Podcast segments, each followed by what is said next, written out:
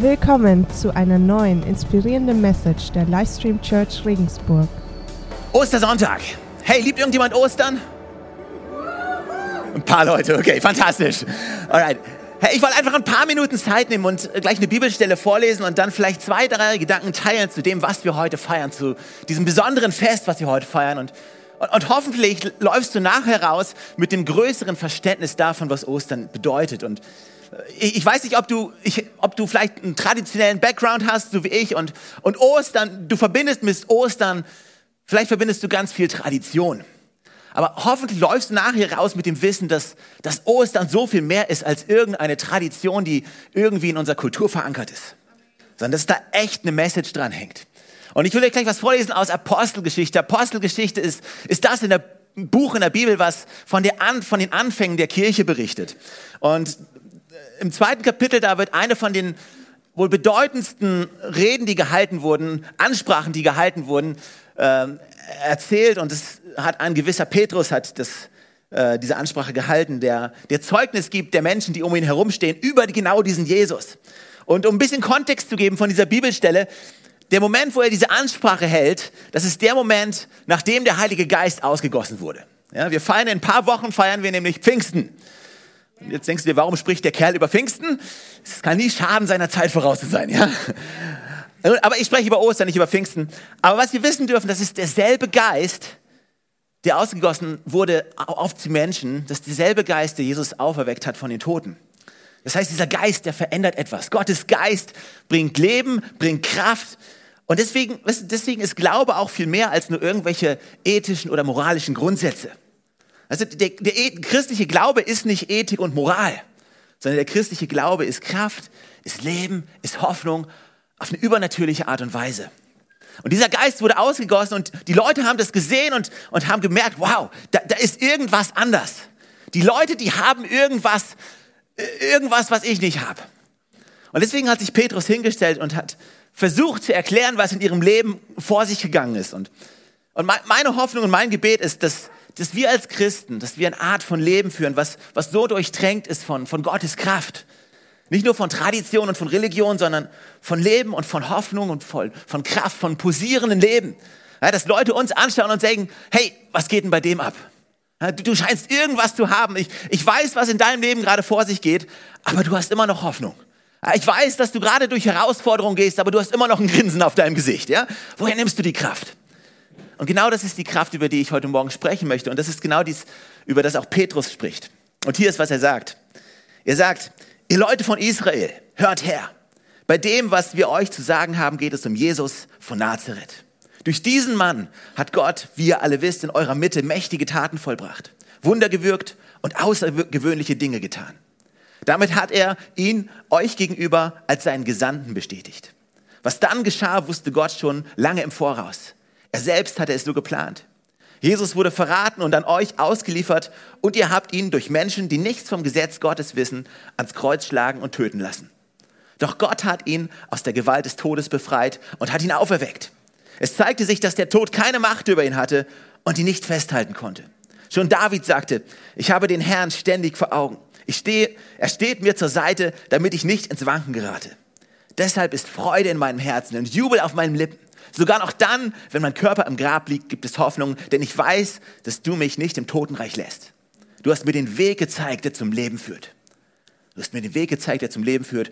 Und dass ich in deiner Nähe sein darf, erfüllt mich mit Freude.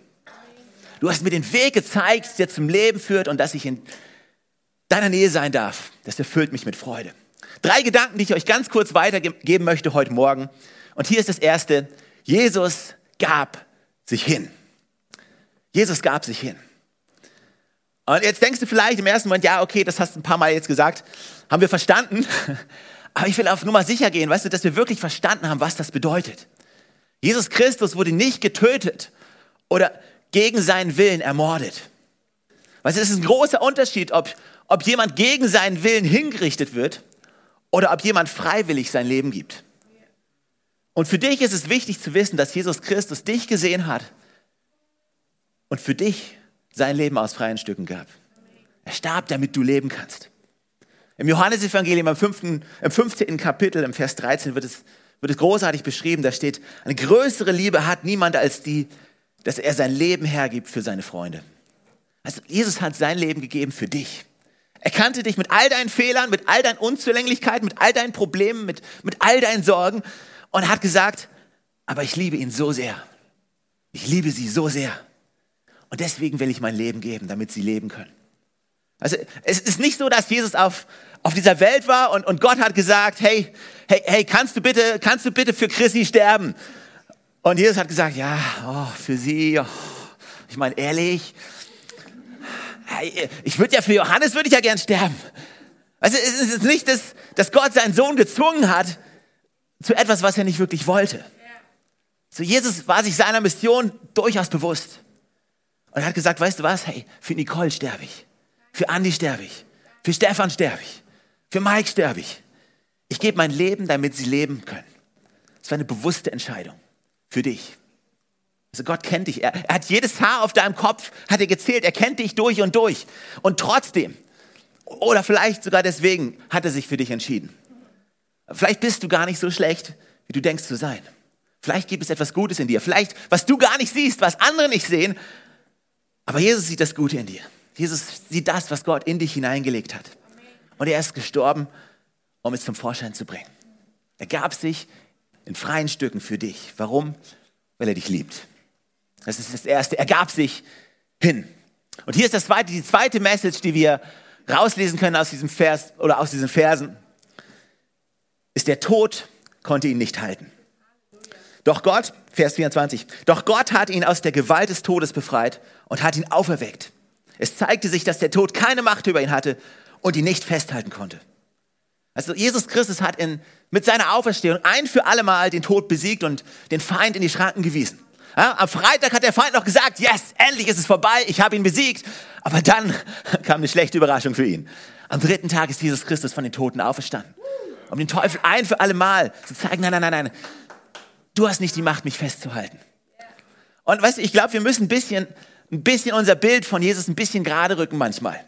Ich glaube, manchmal glauben wir, dass, dass Jesus dieser, dieser liebe, nette Mann von nebenan gewesen ist. Ja, hat mit den Kindern gespielt, hat ein bisschen im Sand rumgemalt mit seinem Stöckchen, hat ein paar Blinde geheilt. Nee, nee, der, weißt du, der hat Autorität gehabt. Also es gibt ein paar Bibelstellen in der Bibel, wo steht, dass die, die Pharisäer und die Schriftgelehrten, dass die ihn fassen wollten, weil sie schon lange darüber nachgedacht haben, wie sie ihn hinrichten können. Aber weißt du, sie konnten ihn nicht greifen. Sie haben es nicht geschafft. Warum? Also ich glaube, in dem Moment haben sie gesehen, haben sie seine Autorität gesehen, die auf seinem Leben liegt. Hey, und wenn du, wenn du deinen Kindern, wenn du Kinder hast, was Gutes tun willst, ein bisschen, sie ein bisschen etwas über Filmgeschichte beibringen möchtest, dann rate ich dir, mit deinen Kindern einen wichtigen Film anzuschauen, den jeder gesehen haben sollte, der wirklich Filmgeschichte geschrieben hat. Und wenn du ihn nicht gesehen hast, dann, dann sehen die heute Abend an, ja? Ben Hur. Ja, okay? Ihr seid nicht begeistert, nicht so begeistert wie ich. Aber es ist sehr gut. Ben Hur ist ein fantastischer Film und es gibt eine Szene, eine Szene auch in der Vorschau, und in dieser Szene wird eine Szene, in, diesem, in dieser Vorschau wird eine Szene gezeigt, ähm, wo die römischen Soldaten, sie hatten Gefangene, sie hatten Sklaven und die haben die umhergetrieben und es war total heiß und irgendwann haben sie eine Pause gemacht und dann kommen Leute und geben den Pferden zu trinken und den Soldaten zu trinken, auch sie kriegen was zu trinken. Und, aber nicht alle Gefangenen. Ja, da gibt es einen Soldaten, der sagt, weißt du was, die können was zu trinken kriegen, aber dieser eine, dieser eine Gefangene, der kriegt nichts. Der soll nichts bekommen. Und dann kam Jesus und du siehst ihn nur so ein bisschen was von hinten und er geht hin zu diesem Gefangenen und er gibt ihm was zu trinken und er trinkt ein paar Züge und dann gibt er ihm noch eine zweite Kelle und dann sieht das dieser römische Soldat, was Jesus da gerade macht. Und er rennt auf ihn zu und sagt, hey, ich habe doch gesagt, der kriegt nichts. Der kriegt nichts zu trinken. Und ich liebe diese Szene, diese, dieser Kamerashot. Siehst von hinten, wie Jesus sich aufrichtet, sich umdreht und Jesus mit seinem welligen Haar, wie er so dargestellt wird in den Filmen. Und ich, witzig. Und, und, und du siehst, wie er aufsteht und wie er sich hinstellt und ihn einfach nur anschaut. Kein Wort sagt. Und du, du siehst diesen römischen Soldaten, wie er eben noch sehr selbstsicher und wütend und sauer ist und gedacht hat, er hat alles unter Kontrolle. Und, und jetzt sieht er Jesus und er bleibt stehen und so, oh, oh, und macht ein paar Schritte zurück und guckt weg und guckt wieder hin und macht ein paar Schritte zurück und dreht sich dann um und geht weg. Und das hat er nicht gemacht, weil Jesus so ein lieber, netter Mann war. sondern weil er gespürt hat, hey, da ist Autorität.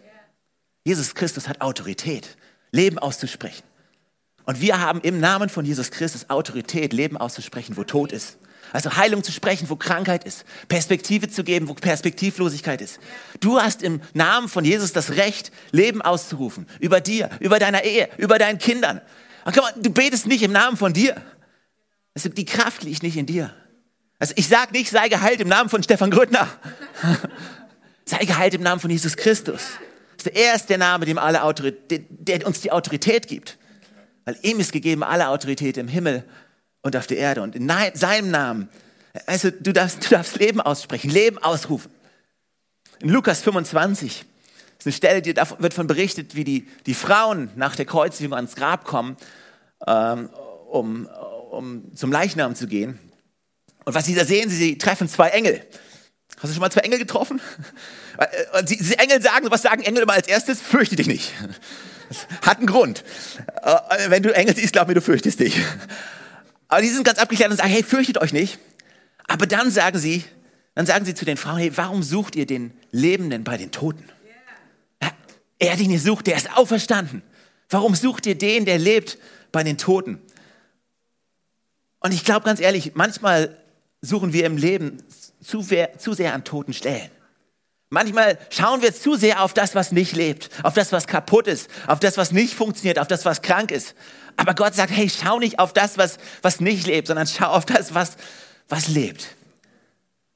Also, vielleicht bist du doch nicht da, wo du sein willst. Aber guck mal, was alles in deinem Leben schon passiert ist. Und weißt du, wir als Christen, wir wissen, hey, wir sind nicht perfekt.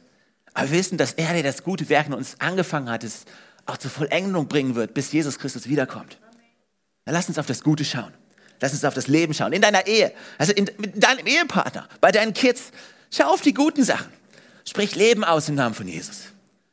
Und weißt du, das ist nicht nur, das ist nicht Positive Thinking oder Positive Talking. Ich, ich rede ich red davon, die Autorität zu nehmen, die du hast im Namen von Jesus und Leben auszusprechen. Deine, deine Ehe kann zum Leben erwecken. Vielleicht dein Traum, den du schon lange aufgegeben hast, kann zum Leben erweckt werden im Namen von Jesus. Du kannst die, diese Fülle finden, die bei ihm zu finden ist. Das bringt mich zu Punkt 3. Erstens, er gab sich für dich. Zweitens, der Tod konnte ihn nicht halten und weil er ihn nicht halten konnte, kann er dich auch nicht halten. Und drittens, er zeigt uns den Weg zum Leben. Er zeigt uns den Weg zum Leben. Du hast den Weg gezeigt, der zum Leben führt und dass ich in deiner Sehe sein darf, erfüllt mich mit Freude. So, Jesus hat selber gesagt, ich bin der Weg, die Wahrheit und das Leben. Bei mir findest du Leben und Leben im Überfluss. Also du hast die Chance, diese Ostern einen neuen Weg einzuschlagen. Du hast die Chance, diese Ostern, also die Entscheidung zu treffen und zu sagen, weißt du was, das Osterfest ist für mich mehr als Religion und mehr als Tradition. Ich schlage bewusst diesen, diesen Pfad des Lebens ein, den ich bei Jesus finde. Also Jesus kam, um Leben und Leben in Fülle zu bringen. Er kam nicht um, um Religion, Tradition oder irgendwelche To-Do-Listen dir zu geben. Irgendwas, was du machen musst. Also, und so oft gehen wir hin und wir basieren unseren Glauben auf, hey, ich muss in die Kirche gehen und ich muss beten und ich muss das machen. Nein, nein, nein, nein, es geht nicht darum, was du machen musst. Es geht um eine Beziehung, die du haben darfst mit Jesus. Also wenn eine Beziehung oder eine Freundschaft nur darauf basiert, ich muss, ganz ehrlich, dann ist es keine Freundschaft. Also meine Frau hat mich nicht geheiratet, weil sie musste. Ich meine, ich habe ihr keine Wahl gelassen, aber trotzdem, ich meine, äh, auch ich, ich habe sie nicht geheiratet, weil ich musste, sondern weil ich wollte. Und Jesus spricht diese Einladung aus. Er zwingt niemanden.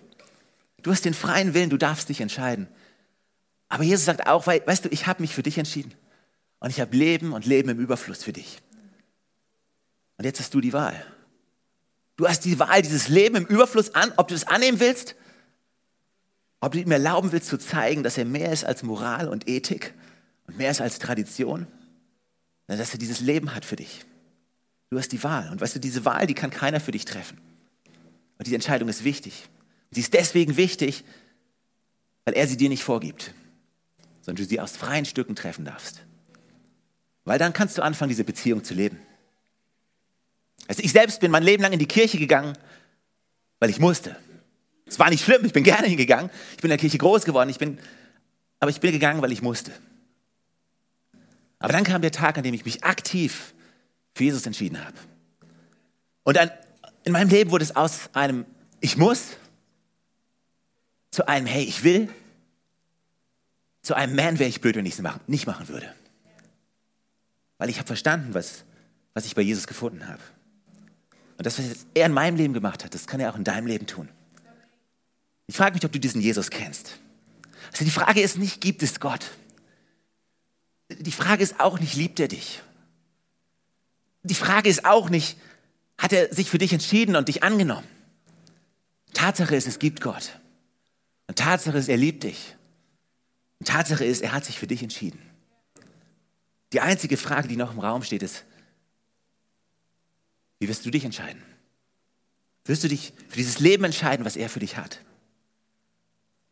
Aber diese Frage kannst nur du beantworten. Amen.